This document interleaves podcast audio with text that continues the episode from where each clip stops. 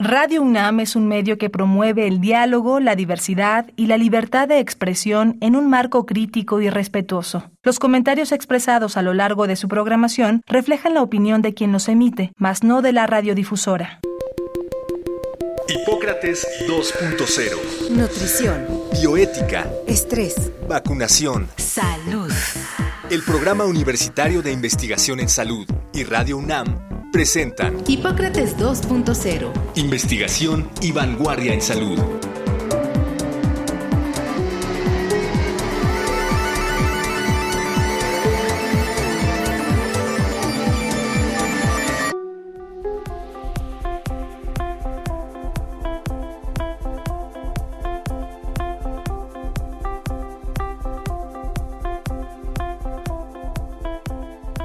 Hola, ¿qué tal? Bienvenidos a Hipócrates 2.0. Yo soy Mauricio Rodríguez. Como cada semana les doy la más cordial bienvenida y agradezco que nos estén acompañando en Radio UNAM. En el programa de hoy vamos a hablar sobre vacunas y patentes y biotecnología. Invitamos al doctor Octavio Tonatiu Ramírez Reiby, que es maestro y doctor en ingeniería química eh, su principal línea de investigación es en bioprocesos con aplicaciones biotecnológicas para la generación de medicamentos y vacunas y la ingeniería y tecnología de las fermentaciones y del cultivo celular. El, el doctor Ramírez tiene una importante producción científica publicada en artículos, libros, capítulos de libros, tesis y patentes, una muy importante relación de coordinación academia-industria con varias empresas para transferencias tecnológicas, para implementación de bioprocesos.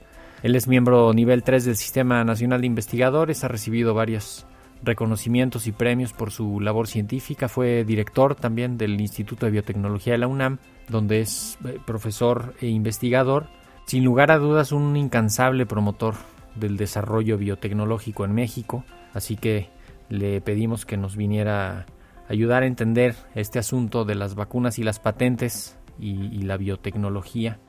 Muchas gracias por la invitación y pues este buenos días a todo tu auditorio. Yo creo que hay una cultura relativamente pobre respecto a las patentes.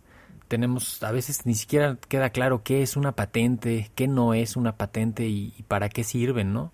Sí, bueno, sí, tienes, tienes mucha razón. Hay una cultura pobre. Esa es una, digamos, una percepción que tenemos, pero datos duros. Del otro día me metí a las bases de datos de, del INPI, del Instituto Mexicano de la, Propiedad Intelectual, y de los titulares de patentes en México, lo que se patenta en México, más del 94% son titulares extranjeros, es decir, solo 6% de mexicanos patentan en México. Y de esos 6%, los principales eh, eh, titulares, o sea, son universidades, no empresas.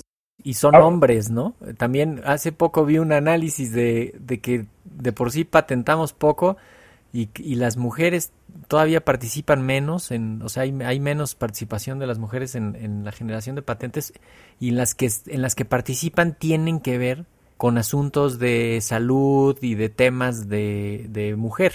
El análisis. Ahora, mira, ¿qué, es una patente? Una, una patente es un instrumento jurídico que te permite básicamente un monopolio, ¿no? Usufructuar de, de una invención, dando, otorgan, el Estado te otorga entonces un monopolio durante 20 años para que te proteja que nadie más pueda producir ese producto o ese servicio que has patentado.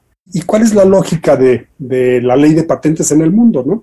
Cuando un inventor, cuando un inversionista arriesga su dinero diciendo, ah, mira, pues aquí tengo esta gran, fabulosa idea para producir un producto, en cualquier campo, ¿no? Este, electrónico, alimentos, medicamentos, cualquier campo. Tú tienes que arriesgar dinero para desarrollar eso. Y si le das al clavo, eh, los, el Estado te recompensa protegiéndote durante 20 años para que monopolices esa. Oye, si no le das el clavo, pierdes ese dinero.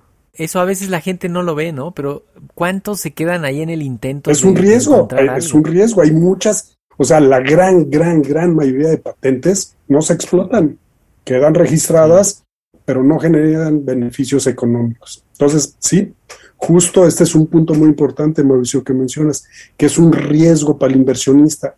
Y entonces, ¿quién en su sana juicio estaría arriesgando su dinero, porque mejor lo invierto en bienes raíces. Y ahí es precisamente la lógica, la innovación estimula, digamos, el crecimiento de, las naciones, el bienestar de las naciones. Entonces los gobiernos fomentan esa innovación, protegiendo a aquel que arriesga su dinero por un periodo bastante amplio para que tenga ese retorno a ese riesgo, ¿no? Ahora, para cerrar este ciclo, y también es muy sabia esta ley de patentes a nivel internacional, el periodo de monopolio es muy limitado, 20 años. Imagínate que fuera ilimitado. Eso mismo coartaría la, la, la creatividad, la innovación. ¿Por qué voy a arriesgar nuevamente si ya tengo el monopolio para el resto de mi vida.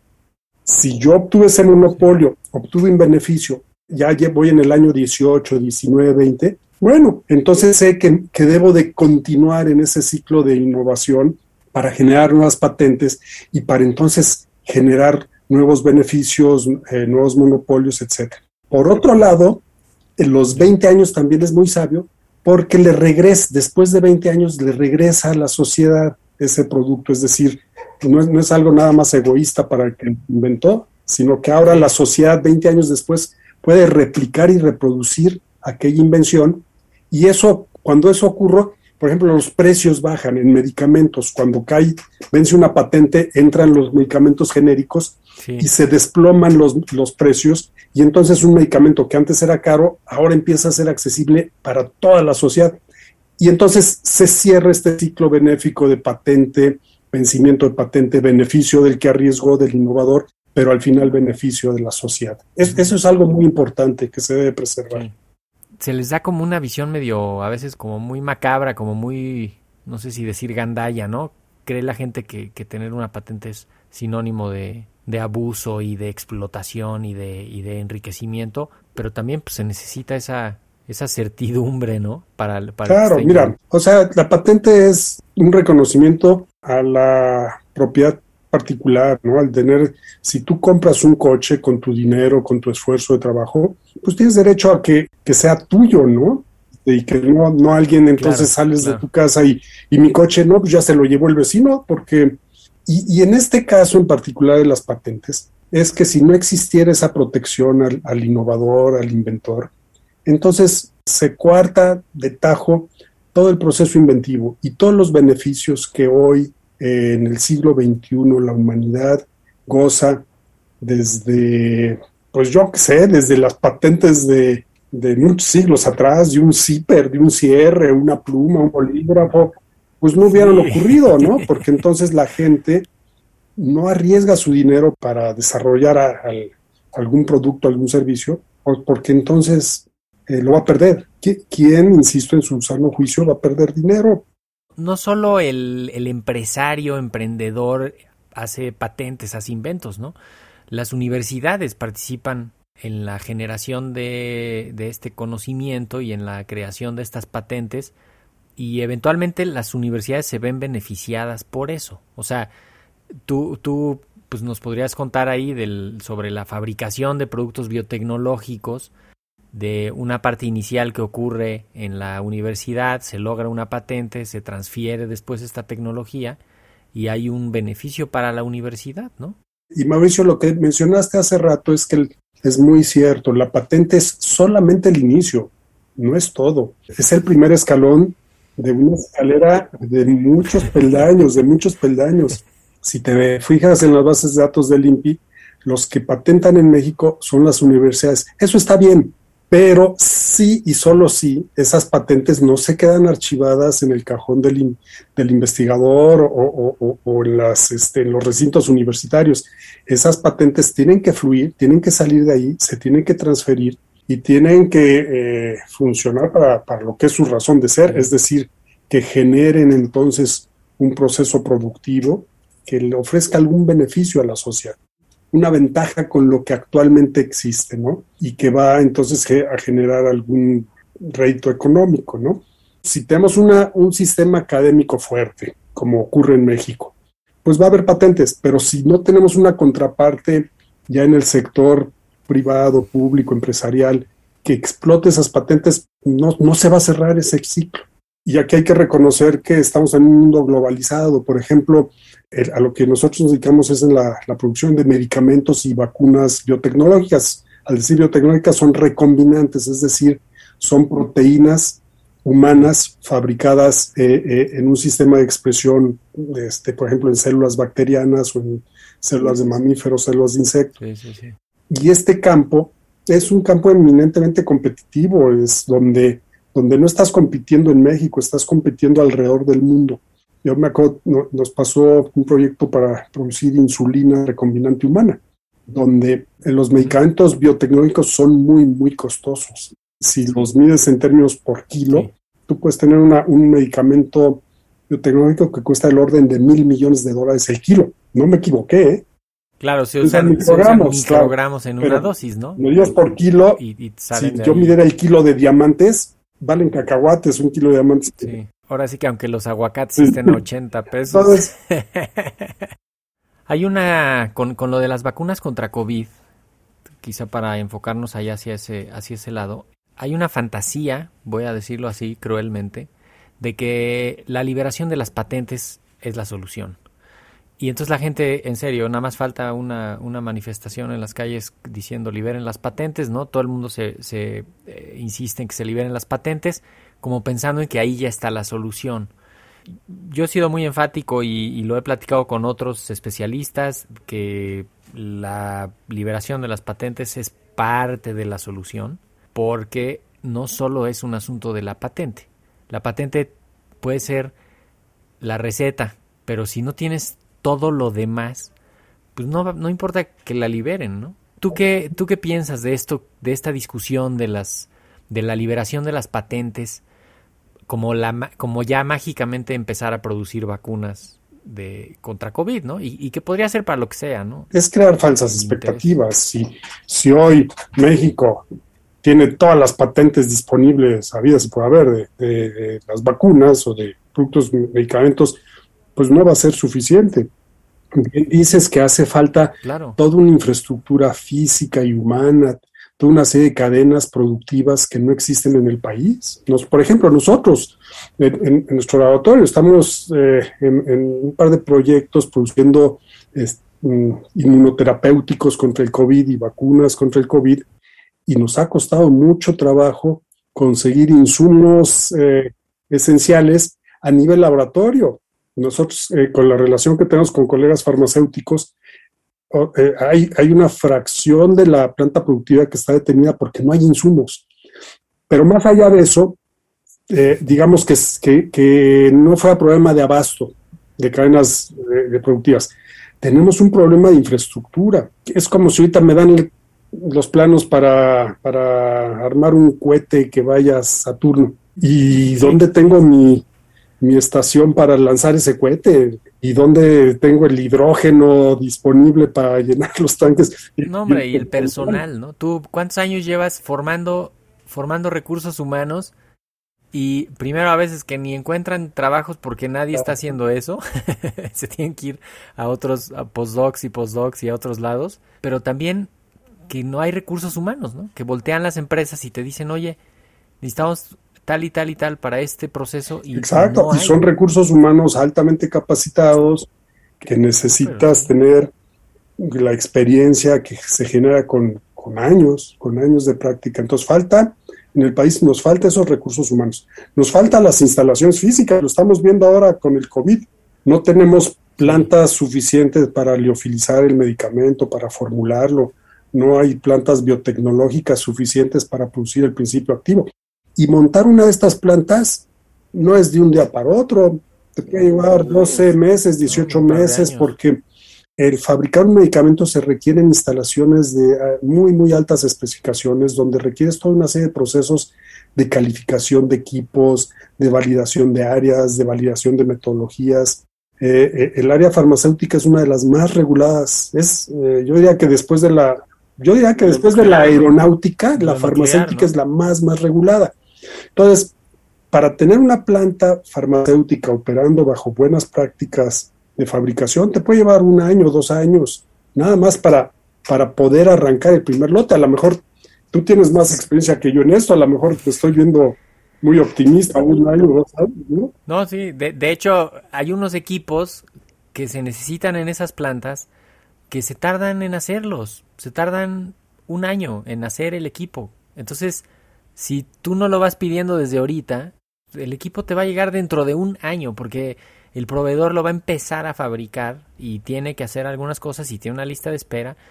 Lo vimos ahora con los, con los repcos que se necesitaban, con los ultracongeladores que se necesitaban para la vacuna de Pfizer, que de pronto pues, los que vendían ultracongeladores ya no tenían, porque se está ya el mercado de los ultracongeladores en el mundo se colapsó porque todo el mundo pidió ultracongeladores para la vacuna de Pfizer. Entonces, igual lo de HVAC, el, sistema de aire y filtración de aire, tú ponte ahorita a ver que necesitas para una planta un sistema de, ultra, de ultrafiltración del aire y, y en serio no lo vas a poder resolver en menos de ocho meses porque los proveedores no va, hay dos proveedores o tres y ya están llenos y están con hospitales, con, con quirófanos, con otras cosas. Es pues, una cosa tremenda, ¿no? No es, quizá en resumen, la liberación de las patentes no es el milagro, puede ser el principio del milagro, pero... No es el milagro y, y tristemente lo que esta crisis nos ha hecho ver es, es lo mal que estamos en todo lo que es la integración de una cadena de valor el ultracongelador dices, oye, pues es algo elemental. No, vámonos más para atrás. El vidrio.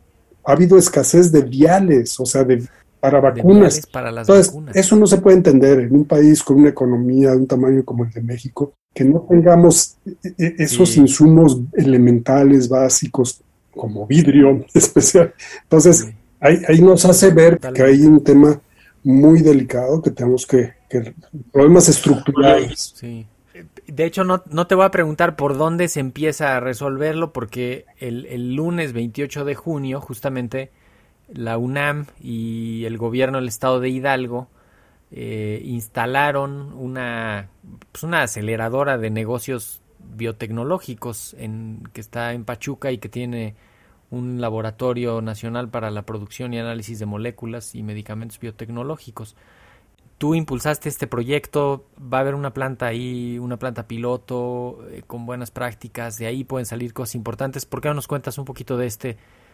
gran logro, ¿no? Un, pequeño un, pequeño paso para, para cómo, lo, pues adaptaríamos, ¿no? sí, no, bueno, efectivamente estamos muy, muy contentos. En el Instituto de Biotecnología el lunes se firmó un acuerdo entre la UNAM y, y el gobierno del estado de Hidalgo para que el Instituto de Biotecnología instale una, su primer sede foránea en la Ciudad del Conocimiento en Pachuca. Y es precisamente eh, contribuir con uno de los eslabones que nos está faltando en México. He, hablado mucho esto de cadenas productivas. Cadenas es, es, eh, unos, este, es un símil, es una analogía muy interesante, porque una cadena pues, está formada de eslabones y en México tenemos algunos de los eslabones. Tenemos un sector académico, yo diría, si no es el que quisiéramos, por lo menos es, sólido, pues, es este. Eh, y tenemos un sector industrial que, también necesita consolidarse, pero, pero existe.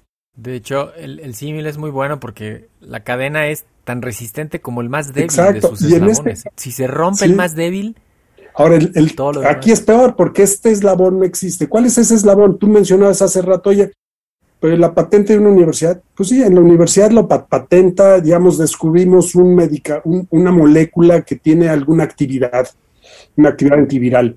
Y en tu laboratorio haces las pruebas con unos cuantos ratoncitos, generas unos cuantos microgramos y entonces demuestras eh, de manera eh, el principio, ¿no? Tú vas con un empresario para obtener apoyo y dices, oye, mira, descubrí esto y tengo la patente.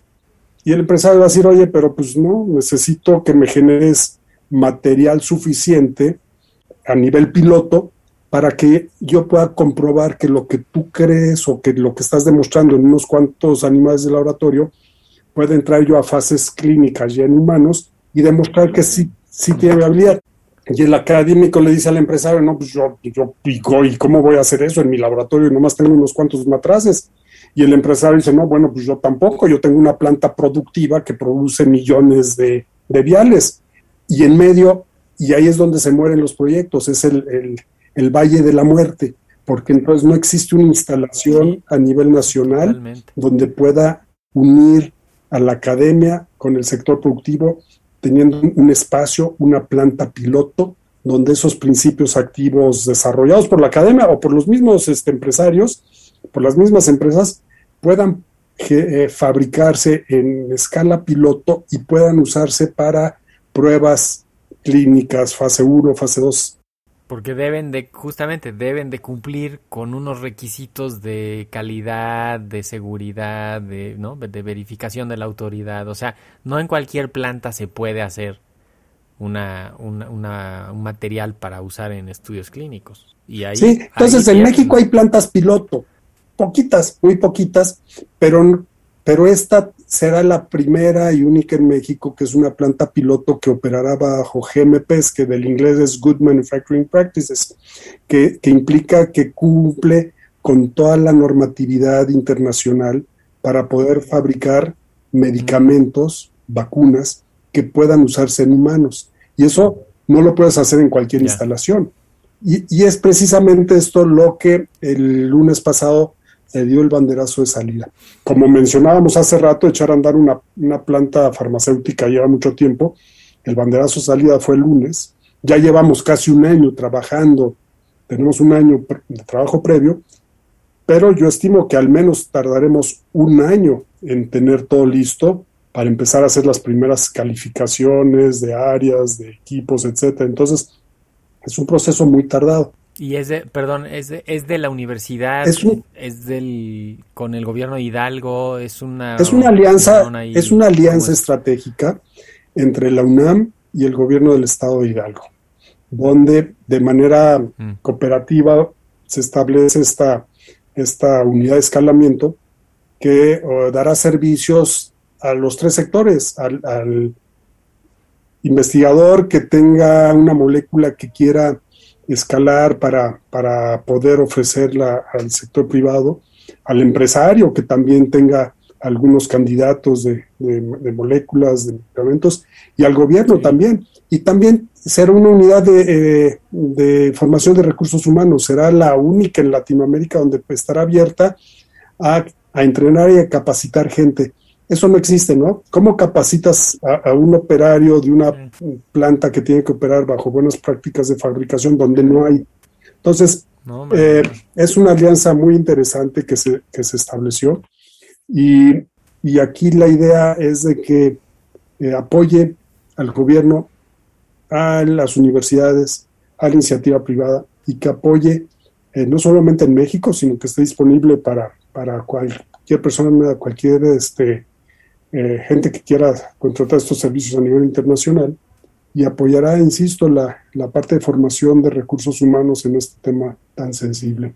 No, pues les, deseamos el mejor de los éxitos. Ojalá en serio materialice ahí proyectos que le sean benéficos a la sociedad, que ayuden a las empresas, que ayuden a las universidades. Eh, esperemos que eso sea algo bueno y que lo repliquen otros estados cuando empiecen a ver que, está muy bien, ¿no? Algunos, algunos estados podrían tomar el modelo ya como modelo, incluso los planos, ¿no? Toda esta parte de ingeniería y de, y de arquitectura que, que siempre se ahorra si, si ya lo agarras de alguien más, eh, podría ser fácilmente replicable en otros estados.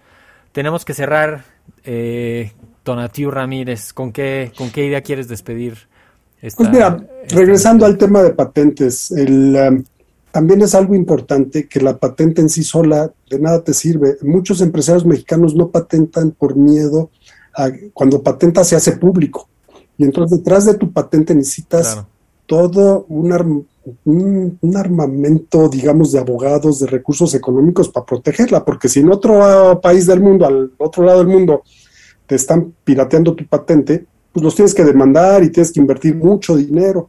Y y desafortunadamente nuestras empresas mexicanas no tienen esa capacidad y tienen temor a las patentes. Entonces, no, no, ¿para qué, para qué patento? Mejor me protejo con otra figura que se llama eh, secreto industrial, a nadie le digo lo que estoy haciendo y allá en, el otro lado del mundo no me piratean mis cosas.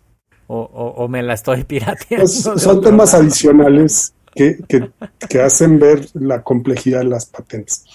Eh, pero es uno de los instrumentos más importantes para, para que los países puedan sustentar sus economías basadas en conocimiento.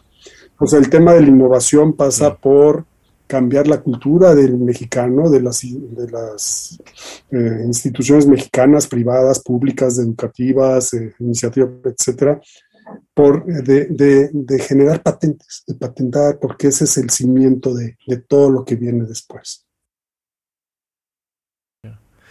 Perfecto, pues con esa idea nos quedamos. Muchísimas gracias, doctor Octavio Tonatiu Ramírez Reivich, investigador del Instituto de Biotecnología y pues como lo decía al inicio, un incansable promotor del desarrollo biotecnológico en México. Te agradecemos que hayas estado en Hipócrates 2.0. Al contrario, Mauricio, muchas, gracias a ti. Gracias. Y bueno, esto fue todo por hoy. Esperamos que les haya interesado el programa, que les haya resultado de utilidad para tener un poco más completa la perspectiva de las vacunas, de la biotecnología y de las patentes. Yo agradezco el favor de su atención, espero que nos acompañe la próxima semana.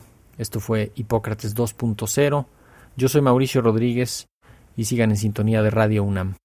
Agradecemos al doctor Samuel Ponce de León, coordinador del Programa Universitario de Investigación en Salud y coordinador académico de esta serie el Programa Universitario de Investigación en Salud y Radio UNAM agradecen tu escucha. Te esperamos la siguiente semana para platicar sobre lo último en materia de salud e investigación en Hipócrates 2.0. Investigación y vanguardia en salud. Se despiden de ti en la producción Patti Gamboa, Héctor Castañeda y Alejandra Gómez. Hipócrates 2.0. Radio UNAM. Experiencia sonora.